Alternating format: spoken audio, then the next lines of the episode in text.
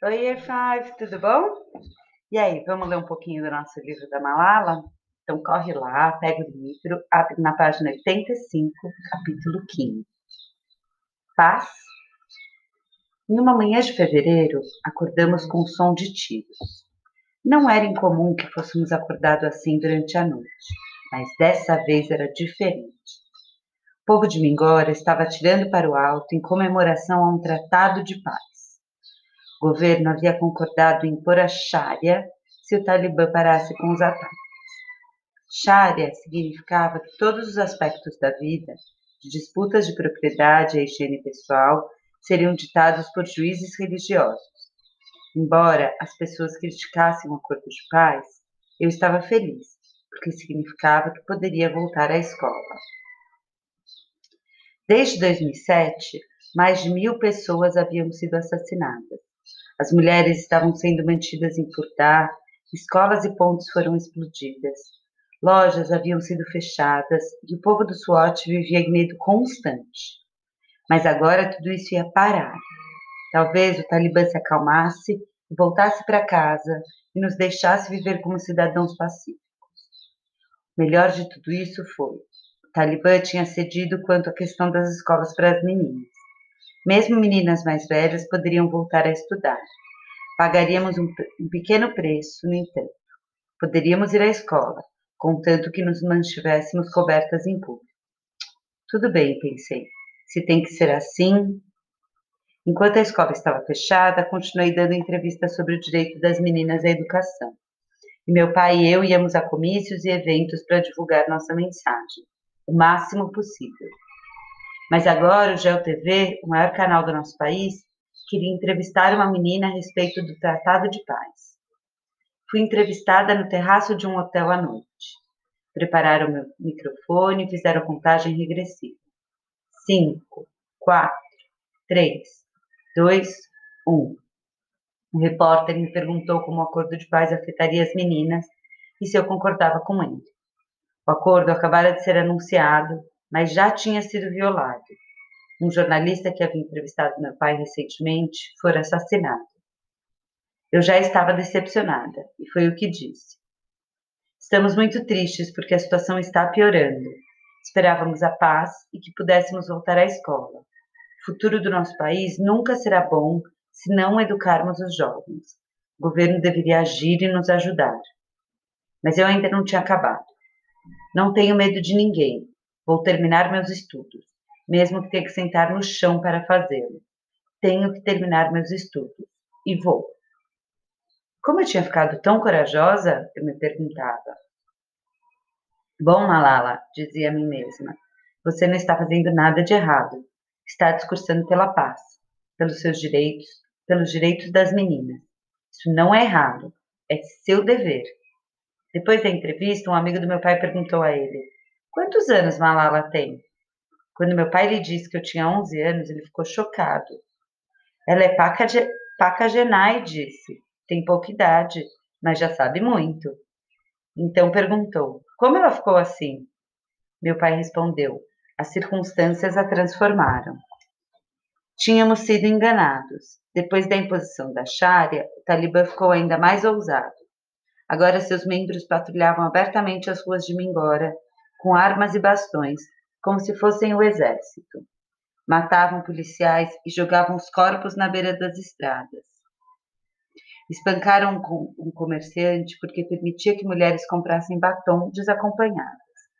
Ameaçavam mulheres no mercado, inclusive minha mãe. Um dia, quando ela foi ao mercado comprar um presente para o casamento do meu primo, um talib gigante e robusto se aproximou dela e bloqueou seu caminho. Eu poderia espancar você, sabia? Por sair de casa sem a, a burca apropriada, entendeu? Minha mãe ficou com raiva e com medo. Ele estava se referindo a uma burca que cobre todo o rosto, com apenas uma grade de tecido nos olhos. Minha mãe vestia uma burca normal e não tinha nenhuma do outro tipo. Está bem, ela disse. Vou usar uma burca apropriada no futuro. Ela nunca tinha mentido, mas também Nunca tinha sido confrontada no mercado por um homem com uma metralhadora.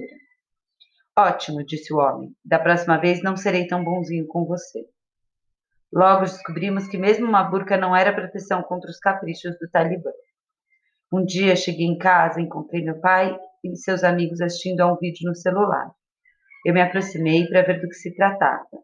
No vídeo, uma adolescente vestindo uma burca preta e calça vermelha estava deitada de bruços, sendo escoteada em plena luz do dia por um homem barbado de turbante preto. Por favor, pare! Ela implorava entre gritos e gemidos com cada golpe que recebia. Em nome de Allah, estou morrendo! Deu para ouvir o Talib gritando. Segurem as pernas dela, segurem as mãos dela. Em determinado momento durante a cena, a, bu a burca sub subiu e revelou a calça vermelha. Castigo parou por um momento para que os homens pudessem cobri-la novamente. Então, eles continuaram chicoteando. Uma multidão havia se formado, mas ninguém fez nada. Um dos familiares da menina até se ofereceu para ajudar a segurá-la. Quando aquilo chegou ao fim, ela havia sido atingida 34 vezes. Alguns dias depois, o vídeo estava por toda parte, até mesmo na TV, e o Talibã assumiu a responsabilidade. Essa mulher saiu de casa com um homem que não era seu marido, então tivemos que castigá-la, disse um porta-voz. Certos limites não podem ser extrapolados. Mulher? Ela era uma adolescente, talvez seis anos mais velha do que eu. Sim, um limite tinha sido extrapolado mesmo. Homens adultos haviam começado a bater em adolescentes. Logo, os bombardeios foram retomados. Enquanto ficávamos todos abraçados na sala de jantar, uma pergunta pairava em nossa mente: Que tipo de paz é essa? O documentário do New York Times tinha ido ao ar e trazido ainda mais atenção à situação das meninas no SWAT. Começamos a, a receber mensagens de apoio de pessoas do mundo todo. Foi quando vi como a mídia podia ser poderosa. Recebemos mensagens até de uma paquistanesa de 19 anos nos Estados Unidos, estudante de Stanford, dizia Sahid, Shiza Sahid. Mais tarde, ela viria a desempenhar um papel muito importante em nossa campanha pela educação. Pela primeira vez, soubemos que nossa história estava sendo ouvida para além das fronteiras do Paquistão. Dia 20 de abril, Sufi Muhammad, o líder do TNSM e sogro de Fazlullah, que ajudou no acordo de paz entre o governo e o Talibã, veio a Mingora fazer um discurso. Naquela manhã, meus irmãos e eu espiamos pelo portão, enquanto centenas de pessoas passavam na frente de nossa casa, a caminho do comício. Alguns adolescentes, militantes do Talibã, passaram tocando músicas de vitória no celular e cantando alto, animados. Rapidamente fechamos o portão para que não pudessem nos ver. No fim, uma multidão enorme, quase 40 mil pessoas, se reuniu. E ainda que o lugar fosse bem longe de nossa casa, ouvíamos o som de milhares de vozes cantando músicas do Talibã. Era assustador. Nosso pai tinha saído de casa naquela manhã para assistir ao comício do terraço de um prédio, que ficava próximo do local. Quando chegou em casa à noite, parecia que tinha envelhecido 100 anos. O discurso foi uma decepção. Achávamos que Sufi Muhammad diria a seus seguidores que largassem as armas. Mas, em vez disso, ele falou que a democracia era anti-islâmica, incentivou-os a seguir lutando. Não é suficiente que tenham, que tenham conseguido o que queriam no SWAT, meu pai disse. Os talibãs estão seguindo para Islamabad. Até mesmo alguns seguidores de Sufi Muhammad estavam descontentes com, com os rumos do dos acontecimentos. Em questão de dias, o Talibã chegou à cidade de Buner, que ficava ao sul do Swat, a apenas 100 quilômetros da capital. Agora que a capital estava em perigo, o exército planejava um contra-ataque. Mingora estava de novo no meio. Dessa vez, mamãe disse que, que devíamos ir embora para Xanga. Capítulo 16 Deslocada Nenhum pastum deixa sua terra por vontade própria. Ou ele a deixa por pobreza ou por amor. É o que diz um famoso tapa pastum, um dístico que minha avó me ensinou. Estávamos sendo expulsos por uma força que o autor jamais poderia ter imaginado. Talibã. Fiquei no nosso terraço olhando para as montanhas, as ruas onde costumavam jogar cricket, as árvores de damasco começando a florescer. Tentei memorizar cada detalhe, para o caso de eu nunca mais ver minha casa. Então desci e tentei fazer as malas. Era o caos. Meus irmãos estavam implorando a minha mãe para levar os pintinhos de estimação, e a esposa do meu primo estava na cozinha chorando. Quando vi, comecei a chorar também. Meu coração estava cheio, mas às vezes minhas lágrimas só se sentiam livres para cair quando via outra pessoa chorar. Corri para o quarto e tentei pensar nas coisas que poderia levar comigo. Iria viajar no carro da família de Safina, então não tinha muito espaço. O resto da minha família ia em outro carro com um amigo do meu pai. Guardei a mochila da escola primeiro, meus livros e materiais. Dei uma última olhada nos meus troféus e disse adeus a eles. Então comecei a enfiar roupas em uma mala. Na pressa, peguei calças de um shalwar camis e túnicas de, outro, de outros. Então acabei ficando com roupas que não combinavam. Quando fechei a porta do quarto, pelo que poderia ser a última vez, e fui até a cozinha, vi, a, vi minha mãe dizendo mais uma vez a tal que não poderíamos levar os pintinhos. Se eles fizerem sujeira no carro? Ela perguntou. Mas meu irmão não se deixava dissuadir e sugeriu que comprássemos fraldas para eles. Pobre Atal, ele só tinha cinco anos e já havia passado por duas guerras em sua curta vida. Era uma criança. O exército e o Talibã estavam em rota de colisão com a nossa casa e tudo que importava para ele eram os pintinhos. Não podiam ir com a gente, é claro, e quando minha mãe disse que teriam que ficar para trás com uma porção extra de ração e água. Meu irmão caiu no choro. Quando ela disse que eu teria que deixar meus livros, quase chorei também. Eu amava a escola e tudo que importava para mim eram meus livros. Éramos crianças, afinal, e tínhamos preocupações de criança, mesmo que uma guerra estivesse a caminho. Escondi meus livros em uma mala em nosso quarto de hóspedes onde pareciam mais seguros, e sussurrei alguns versos do Corão para protegê-los. Então a família inteira se reuniu e demos adeus à nossa casa. Fizemos algumas orações e deixamos nosso doce lar sob a proteção de Deus. Do lado de fora, as ruas sufocavam com o tráfego. Carros e riquixás, carroças e caminhões, todos lotados de pessoas e malas, pacotes de arroz e colchonetes. Havia motos com famílias inteiras se equilibrando nelas e pessoas correndo pela rua só com a roupa do corpo. Poucos, sabi sabiam para onde estavam indo. Só sabiam que precisavam ir embora. Dois milhões de pessoas estavam fugindo. Era o maior êxodo da história pashtun. Minha mãe, meus irmãos e eu íamos ficar com a nossa família em Xanga. Mas nosso pai disse que seu dever era ir a Peshawar contar às pessoas o que estava acontecendo. Nenhum de nós gostava dessa ideia, principalmente minha mãe, mas entendemos. Combinamos que ele viajaria conosco e o deixaríamos em Peshawar. A viagem, que normalmente le levava algumas horas, levou dois dias. Como não tínhamos carro, fomos com a família de Safina e o amigo do meu pai, tivemos de desviar do caminho para onde eles estavam indo. Quando chegamos à cidade de Mardan, seguimos sozinhos na carruagem voadora até sua última parada. Final da jornada, fizemos a pé.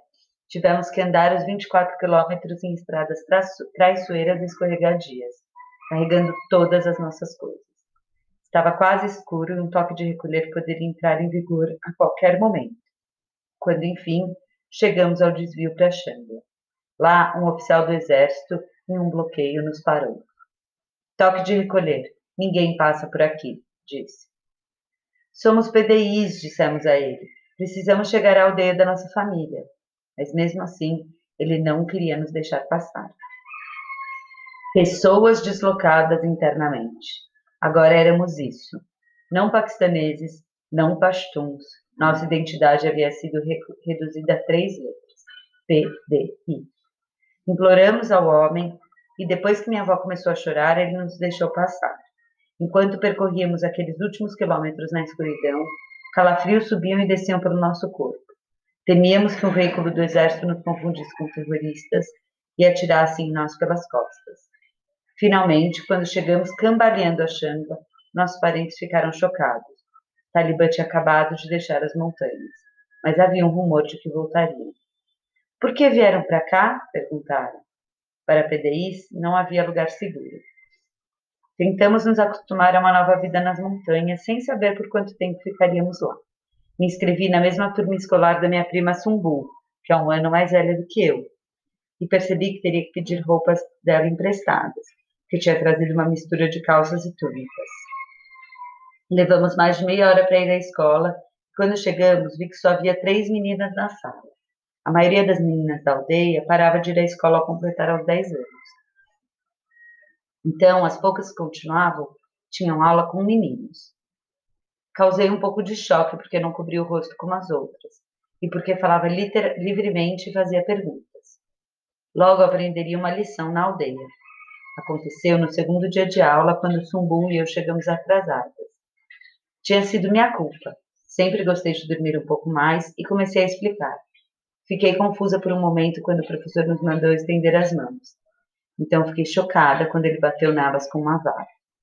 Fui para o meu lugar, queimando de humilhação. Mas quando a vergonha passou, entendi que o castigo significava que eu estava simplesmente sendo tratada como alguém do grupo. Eu estava feliz por ficar com os meus primos. Mas, ai, como sentia saudade da minha casa, e da minha antiga escola, e dos meus livros, e até de Bete a Feia. O rádio era nossa salvação nas montanhas, e o ouvimos constantemente. Um dia, em maio, o exército anunciou que enviaria paraquedistas para Mingora, em preparação para um confronto com o Talibã. A batalha durou quatro dias. Era impossível dizer quem estava ganhando. No fim, houve combate corpo a corpo nas ruas. Tentei imaginar os homens do Talibã em combate na rua em que jogávamos crickets. Soldados do exército atirando das janelas de hotéis. No fim, o exército anunciou que o Talibã estava fugindo. Havia destruído Imanderi, o reduto de Fazlullah. Depois recuperou o aeroporto. Em quatro semanas, o exército anunciou que tinha tomado a cidade de volta. Respiramos um pouco mais aliviados, mas nos perguntamos: para onde o Talibã estaria fugindo? Eles voltariam para as montanhas? Durante todo esse tempo, ficamos muito preocupados com meu pai. Era quase impossível conseguir sinal de telefone nas montanhas. E às vezes, minha mãe tinha que subir em uma pedra enorme no meio de um campo para conseguir uma barrinha de serviço. Quase nunca tínhamos notícia dele. Ele estava em Peshawar, em um quarto de albergue, com mais três homens, tentando fazer com que a mídia e os oficiais regionais entendessem o que estava acontecendo no SWAT todo aquele tempo. Então, depois de mais ou menos duas semanas, meu pai ligou e disse para nos juntarmos a ele em Peshawar. Todos choramos de alegria quando finalmente nos reunimos. Ele tinha uma notícia. Desculpa, pessoal. Richard Holbrooke, embaixador especial dos Estados Unidos, faria uma reunião em Islamabad e nós tínhamos sido convidados para participar. Mas na manhã da reunião perdemos a hora. Eu não tinha arrumado o despertador direito e meu pai ficou um pouco bravo comigo. De algum jeito, conseguimos chegar ao hotel a tempo. Era uma conferência com 20 ativistas sociais de áreas tribais atingidas pela guerra em todo o Paquistão, reunidos em volta de uma grande mesa. Eu estava sentada bem ao lado do embaixador. O Sr. Holbrook virou para mim. Quantos anos você tem? perguntou. Alinhei a coluna para parecer o mais alta possível. Doze, respondi. É quase verdade. Meu aniversário era em alguns dias. Respirei fundo. Respeitável embaixador, disse. Peço-lhe o favor de ajudar as meninas do Paquistão a estudar. Ele riu. Vocês já têm, muito, vocês já têm muitos problemas, estamos fazendo muito por seu país, ele disse. Garantimos bilhões de dólares em ajuda econômica. Estamos trabalhando com seu governo para providenciar eletricidade e gás. Mas o Paquistão está enfrentando muitos problemas. Eu não sabia dizer o que aquela risada significava, mas entendi suas palavras. A educação das meninas estava no fim de, de sua lista de prioridades. Talvez eu tenha me curvado um pouco. Talvez meu sorriso, meu sorriso tenha murchado um pouco. Mas não deixei transparecer que estava decepcionado. Lendo mais, agora eu sabia. Aparecer na TV e falar sobre a educação das meninas era apenas metade da batalha. A outra metade ainda estava à nossa frente. E eu ia seguir lutando. Depois da nossa visita a Islamabad, onde também demos uma coletiva para contar nossa história, com o intuito de que as pessoas soubessem o que estava acontecendo no SWAT, não sabíamos muito bem para onde ir. Mingora ainda estava em chamas. Os talibãs se retiravam para as montanhas do SWAT. Então, aceitamos um convite para ficar em Abbottabad. Melhor que isso foi a notícia de que Moniba também estava lá. Não nos falávamos desde nossa briga antes do último dia de aula. mas ela ainda era minha melhor amiga. Eu liguei e a convidei para ir comigo ao parque. Levei Pepsi e biscoito como oferta de paz. Foi tudo culpa sua, ela me disse. Concordei. Não importava quem estava certo ou errada, embora eu estivesse bem certa de que não tinha feito nada errado. Eu só estava feliz por sermos amigas de novo. Em meio a tudo isso, meu aniversário estava chegando. O dia todo esperei pela comemoração, mas com o caos todos esqueceram. Tentei não sentir pena de mim mesma, mas não conseguia parar de pensar em como meu último aniversário fora diferente. Tinha comido bolo com as minhas amigas, havia balões e eu tinha feito um pedido de paz em nosso lar. Fechei os olhos e fiz o mesmo pedido de aniversário de 12 anos. E aí, pessoal, o que, vocês estão achando? Hoje eu vou querer que vocês façam, respondam a duas coisas no comentário no Classroom. O primeiro é sobre o capítulo 15. No capítulo 15, ah, eles começam a receber mensagens do mundo todo. Se você pudesse escrever uma mensagem para a Malala naquela época, assim que tudo aquilo estava acontecendo, depois da Sharia e tudo que estava acontecendo, o que, que você escreveria naquele momento? A segunda coisa é sobre a partida deles para as montanhas. Tem tudo a ver com a nossa conversa sobre o patrimônio, o fato do Atal querer levar os pintinhos e a Malala os livros. E você, se você tivesse que fugir da sua casa agora e tivesse que escolher uma coisa para levar, o que você levaria? Gente, um beijo e até a próxima.